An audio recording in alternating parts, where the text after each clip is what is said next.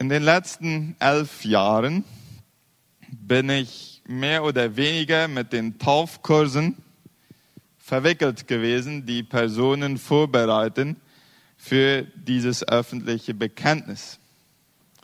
Und das ist immer eine schöne Zeit, denn der erste Teil des Taufkurses, nachher geht es nochmal weiter, nach dem nächsten, nächsten Semester. Der erste Teil dauert etwa drei Monate. Und in diesen drei Monaten haben wir alles sehr gute Christen. Die studieren das Wort, die beten, die klären Sachen, die zu klären sind, die kommen zu den Gottesdiensten und alles.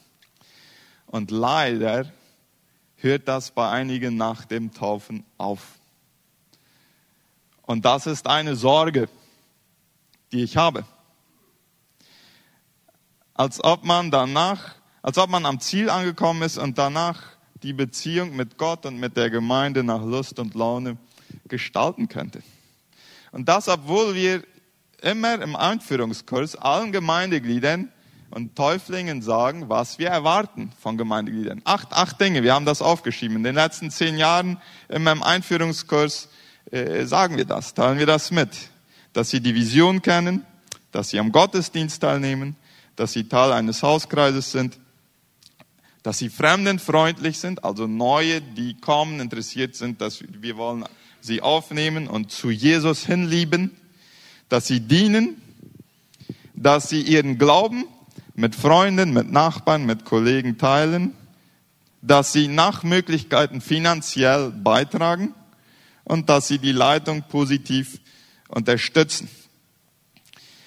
Und bei einem Teil funktioniert das wunderbar und ein Teil vergisst das irgendwann. Und ich will euch ein, ein Bild zeigen. Ich habe ziemlich gezweifelt bei der Vorbereitung, ob ich es zeigen will. Wir haben eine Analyse gemacht vor drei Wochen im pastoralen Team. Wie sieht das mit unseren Gemeindegliedern aus in der Gottesdienstteilnahme? Und, äh, aber es bringt ja nichts, wenn man Realitäten äh, nicht in die Augen schaut. Und dies ist das Resultat. Man könnte vielleicht einiges hin und her schieben. Das ist ja nicht ganz einfach, Leute zu kategorisieren und so. Das ist ja auch nur nach Ochimetro, wie wir hier so schön sagen. Aber wir haben nach unserer Analyse 33 Prozent der Gemeindeglieder von der deutschen Abteilung der Gemeinde nehmen fast immer am Gottesdienst teil. 18 Prozent oft. 17 Prozent selten. Selten bedeutet weniger als einmal im Monat, durchschnittlich. Drei Prozent können wegen Alter und Gesundheit nicht teilnehmen. Drei Prozent sind wegen ihrer Missionsarbeit im In- oder Ausland nicht in der Lage, hier regelmäßig teilzunehmen. 15 Prozent wohnen nicht mehr in Asunción. Zwei Prozent nehmen an anderen Gemeinden teil, aber haben, soweit wir wissen, ja, wir, wir haben ja nicht den ganzen Durchblick da, aber haben ihre Mitgliedschaft noch hier bei uns. Ein Prozent bleibt wahrscheinlich fern durch persönliche Konflikte und acht Prozent sind komplett hundertprozentig abwesend. Wisst ihr was, liebe Leute, ich bin über vieles stolz in unserer Gemeinde, aber über dies Bild bin ich nicht stolz. Das ist schmerzhaft. Ja. Interessanterweise, äh, und, und die Pandemie hat ja mit dazu beigetragen. Und wir haben uns bis heute noch nicht ganz erholt von der Pandemie. Interessanterweise hat das Spendenverhalten nicht nachgelassen oder das ist sehr stabil geblieben. Aber die Teilnahme an den Gottesdiensten, die ist noch nicht da, wo wir vorher waren. Und das, obwohl die Bibel ganz klar sagt, dass Gott erwartet, dass Nachfolger Jesu regelmäßig an den Versammlungen der Gemeinde teilnehmen. Hebräer 10, Vers 24 bis 25 sagt Folgendes. Lasst uns aufeinander Acht haben, um uns zur Liebe und zu guten Werken anzureizen, indem wir unser Zusammenkommen nicht versäumen, wie es bei einigen Sitte ist, sondern einander ermuntern und das umso mehr, je mehr ihr den Tag herannahen seht der Wiederkunft Jesu. Drei Sachen lernen wir aus diesen zwei Versen. Erstens, Christen interessieren sich füreinander. Es ist uns nicht egal, wie es dem anderen geht. Hier nochmal dieselben Verse, nur mit einer anderen Betonung. Ja, zuerst steht da, lasst uns aufeinander Acht haben. Und dann etwas später, lasst uns einander ermuntern. Ja, wir haben im Neuen Testament noch eine ganze Reihe einander Gebote mehr, über 30. Einige davon wiederholen sich öfters. Über 50 Mal finden wir einander Gebote im Neuen Testament. Und das hat damit zu tun, dass Gott die Gemeinde ins Leben gerufen hat mit der Idee, dass wir Familie sind. Und eine gesunde Familie, da kümmert man sich umeinander. Ja, das sind dann Gebote wie äh, liebt einander, dient einander, ermahnt einander, bekennt einander eure Sünden und so weiter und so fort. Über 30. Der Satz, es geht dem anderen nichts an, was ich in meinem Privatleben tue, trifft nicht auf Gemeinde zu. Wir sind ja alle freiwillig Gemeindeglieder. Ja, keiner muss Gemeindeglied sein. Keiner muss. Aber wer das will und wer ein Nachfolger Jesu sein will, der sagt auch ja zu diesem. In der Familie kümmern die, die etwas weiter sind, die etwas reifer sind, sich um die Neuen. Ja. Und die Jüngeren und Stärkeren, die kümmern sich um die, die, die älter werden und äh, Hilfe brauchen. Und das ist die Absicht Gottes in der Gemeinde. Und das geht nur, wenn wir uns treffen. Wo man sich niemals trifft, kann man sich nicht füreinander interessieren. Zweitens, Christen kommen zusammen, um sich und andere zu lieben. Ja, Vers 24, um uns zur Liebe und zu guten Werken anzureizen. Ein Bild, die Bibel braucht verschiedene Bilder für Gemeinde. Ein Bild ist, die Gemeinde ist der Körper von Jesus Christus. Im Körper ist implizit äh, geografische Nähe. Ja, also ein Glied, und wir haben ja dann verschiedene Gaben, ein Glied ist so wie die Hand, eins ist so wie der Fuß, eins ist, was weiß ich, die Leber und so weiter.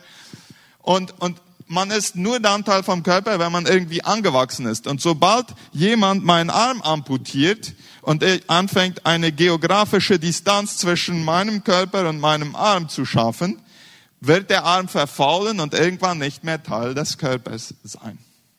Deswegen braucht die Bibel das Bild des Körpers für die Gemeinde. Was sagen Christen, Einzelgänger Christen? Ja, und die werden Mode. Mit, mit dem Internet suche ich mir meinen Lieblingsprediger und meine Lieblingsmusik und habe meine Bibel und dann brauche ich nicht mehr Gemeinschaft mit anderen. Ein Einzelgänger-Christ sagt, ich liebe Jesus, aber ich brauche seinen Körper nicht mehr. Ich liebe Jesus, aber ich liebe den Körper nicht unbedingt. Und das ist ein Widerspruch, der nicht haltbar ist mit dem biblischen Inhalt. Wer Jesus sagt, ich bin das Haupt und die Gemeinde ist der Körper. Wer das Haupt liebt, der wird auch den Körper lieben, wenn er Jesus wirklich liebt. In Johannes 13, Vers 35 sagt Jesus folgendes. An eurer Liebe zueinander wird jeder erkennen, dass ihr meine Jünger seid. Wer seine Geschwister im Herrn nicht lieben kann, der kann kein Jünger sein. Einige denken jetzt vielleicht, naja, Pastor Sito, schalt mal einen Gang runter. Ja? Willst du sagen, dass ich verloren gehe, wenn ich mal nicht zum Gottesdienst komme? Wisst ihr was? Ich glaube, es ist wichtig, dass wir die Gottesdienst- und Hauskreisbeteiligung nicht von einem Regelkatalog her verstehen, sondern von einer Liebesbeziehung her. Stellt euch mal vor, ein, ein Liebespärchen, die haben sich geeinigt, wir treffen uns jeden Samstag. Besucht der junge Mann, die junge Frau. Das klappt auch wunderbar am Anfang. Die ersten paar Monate und irgendwann sagt der junge Mann zu, zu, zu seiner Freundin, weißt du was, ich hatte eine schwere Woche. Äh, ich bin sehr müde geworden, ich muss ausruhen. Und die junge Frau sagt, ja, kein Problem. Ich will, dass du froh bist, dass du ausgeruht bist, dass du gesund bist. Ich habe absolut Verständnis. Ja, kein Thema. Dann am nächsten Samstag meldet er sich wieder und sagt, gerade ist ein Freund aus dem Ausland gekommen, wir haben uns schon lange nicht mehr gesehen und wir wollen einen Ausflug machen, ich kann leider nicht kommen. Naja, sagt er, okay, ist auch verständlich, ja, passiert nicht jeden Monat, äh, wir werden uns, aber ich freue mich schon sehr auf den nächsten Samstag. Am nächsten Samstag wollen die Freunde gerade Fußball spielen gehen und äh, äh, machen, äh, und verlangen von ihm, dass er sich nicht dominieren lässt von seiner Freundin. Und äh, dann sagt er, weißt du was, endlich wollen wir mal wieder Fußball spielen. Aber ich habe eine Idee, weißt du, ich fühle mich auch nicht ganz gut, dass wir uns so schon ein paar Mal nicht getroffen haben. Ich habe eine Idee. Mach doch ein Video von dir und film dich, wie deine Woche war. Und dann nachher, wenn ich erst Zeit habe, dann schaue ich das Video und dann weiß ich, wie es dir geht und dann gebe ich dir ein Alpillo dafür. Und das ist ja so wunderbar mit der Technologie heutzutage. Ja, wir können ja wunderbar virtuelle Gemeinschaft haben. Wie wird die Freundin sich fühlen? Das ist, wenn wir Gottesdienst und Hauskreisteilnahme von einer Liebesbeziehung her verstehen und nicht von einem Regelkatalog. Kommen wir zum dritten. Christen machen sich die Gottesdienstteilnahme zur Gewohnheitssache. Ja? Hier ist das Wort, indem wir unsere Zusammenkommen nicht versäumen, wie es bei einigen Sitte, ist in der Elberfelder Übersetzung, andere Übersetzungen brauchen das Wort Gewohnheit ist. Und wie kommt er hier auf das Wort Gewohnheit? Der Autor vom Hebräerbrief, der hat sich das von Jesus abgeschaut. Warum? Jesus hatte drei Gewohnheiten.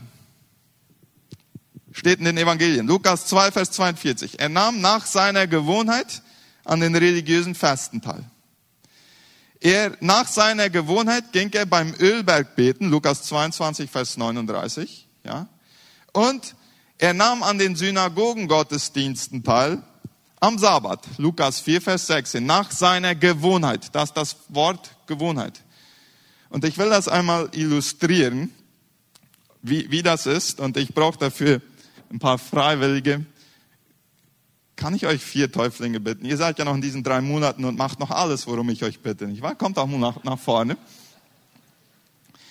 Ähm, drei von euch, ihr werdet eine Gewohnheit sein. Matthias, komm mal her. Du bist Jesus. Ja, wenn du ein bisschen längere Haare hättest, dann Heiligenschein, würdest du genauso aussehen wie Jesus. Vivi, kannst du dich mal hier vor den Tisch stellen? Du bist die Gewohnheit der religiösen Feste. Ja? Du bist die Timo, du bist die Gewohnheit des Gottesdienstbesuchs. Und Victoria, kannst du mal herkommen hier? Du bist die Gewohnheit äh, des Betens. So, Jesus hatte diese drei Gewohnheiten. Was macht man mit Gewohnheiten?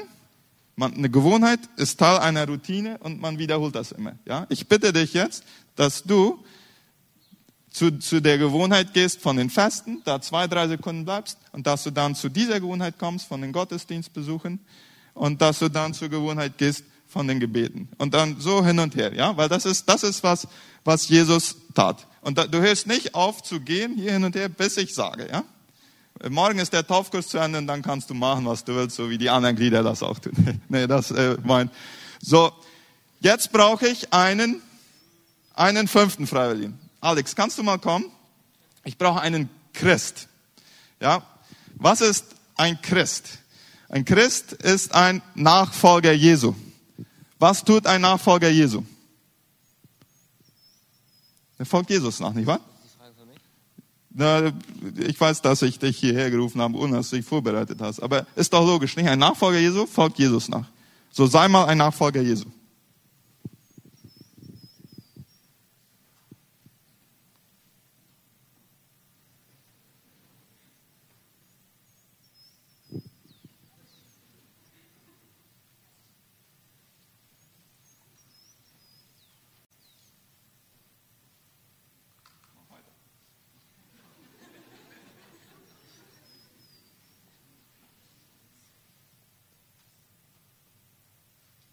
Alex, komm mal her. Du hast jetzt nicht mehr Lust, ja? du stehst jetzt hier. Was machst du jetzt? Du folgst Jesus nicht mehr nach. Ja? Verstehen wir das Bild? Ihr dürft euch hinsetzen.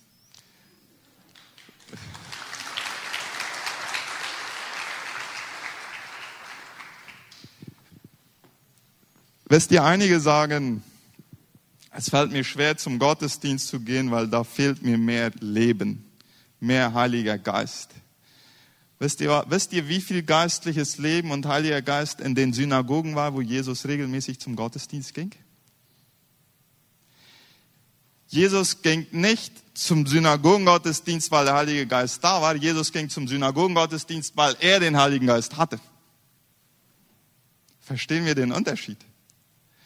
Es reichte ihm aus, dass da eine Gruppe von Menschen war, die zusammen das Wort Gottes lasen. Die waren auf geistlich ganz tot. Und trotzdem ging er dahin, weil da in Gemeinschaft das Wort Gottes gelesen wurde.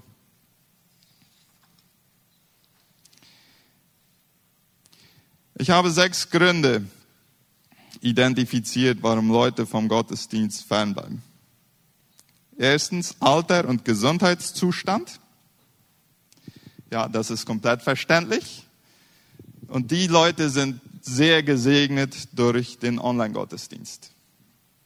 Zweitens, ungelöste Konflikte zwischen Gemeindegliedern.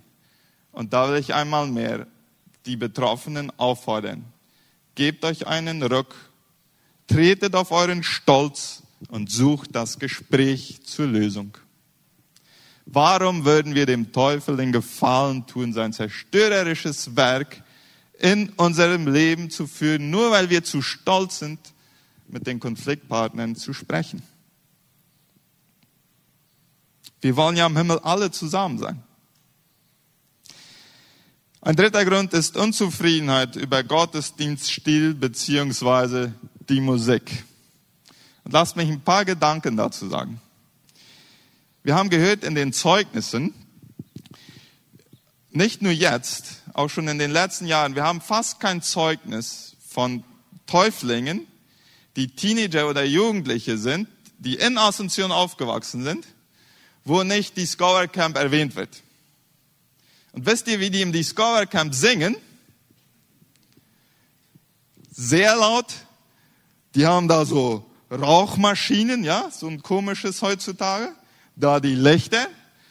Das ist mir alles egal, solange die sich da bekehren und Früchte im Leben zu sehen sind. Dann bin ich sogar bereit, die Rauchmaschine zu bezahlen, wenn die die brauchen, ja. Mein Punkt ist, es liegen Welten Unterschied zwischen der heutigen Generation, die aufwächst, und ihren Großeltern.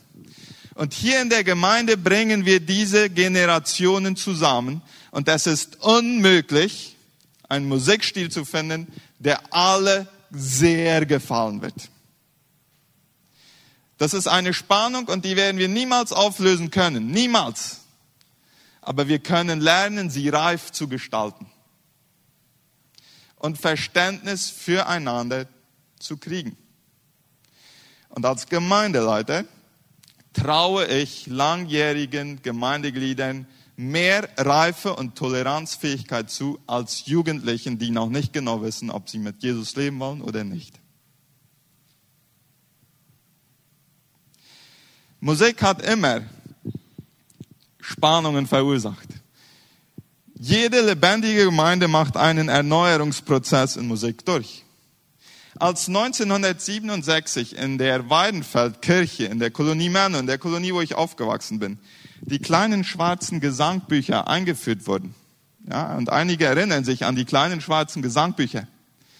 Wisst ihr was? Dann kommt der Kirchenwärter. Bis dann hatte man nur mit Ziffern gesungen.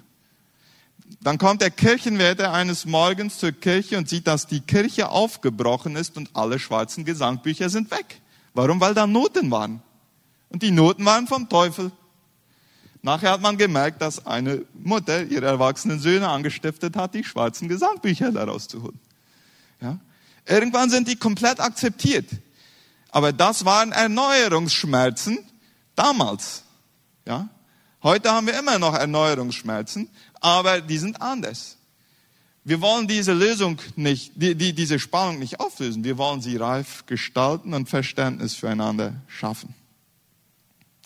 Ein vierter Grund, warum Leute nicht kommen, ist, sie haben andere Gemeinden gefunden. Und das ist wunderbar. Wir halten niemanden zurück, der nicht, der, der woanders besser im Glauben wachsen und dienen kann.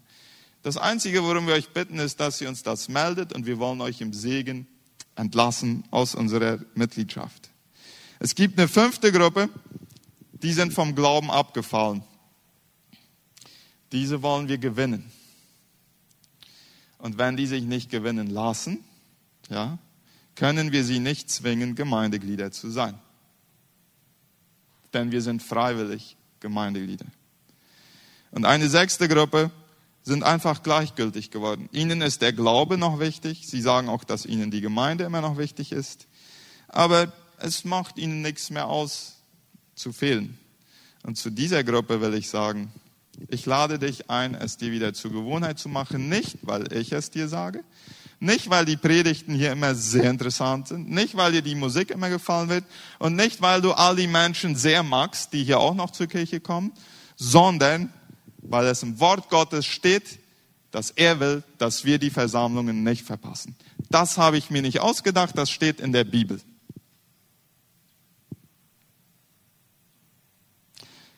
Ihr merkt vielleicht, dass ich ein bisschen unruhig bin. Ja?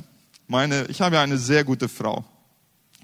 Als ich ihr Freitag sagte, weißt du was, ich werde am Sonntag die Leute sagen, dass es nicht in Ordnung ist, wenn sie nicht zum Gottesdienst kommen, dann sagte sie, ja, du wirst das aber mit sehr viel Liebe machen, ja. Und dann äh, Samstag nach ihrer Morgenandacht kommt sie zu mir, aber du wirst morgen aber mit sehr viel Liebe predigen, ja. Und heute morgens während der Morgenandacht betet sie, bitte schenk Raphael sehr viel Liebe, wenn er predigen wird. Das ist ein bisschen so, wie wenn wir unsere Kinder predigen, während wir beten. Ja, lieber Gott, hilf unseren Kindern, die sind da, ja, dass sie sich gut benehmen in der Schule und so, ja. Äh, weil ich die Gemeinde so liebe,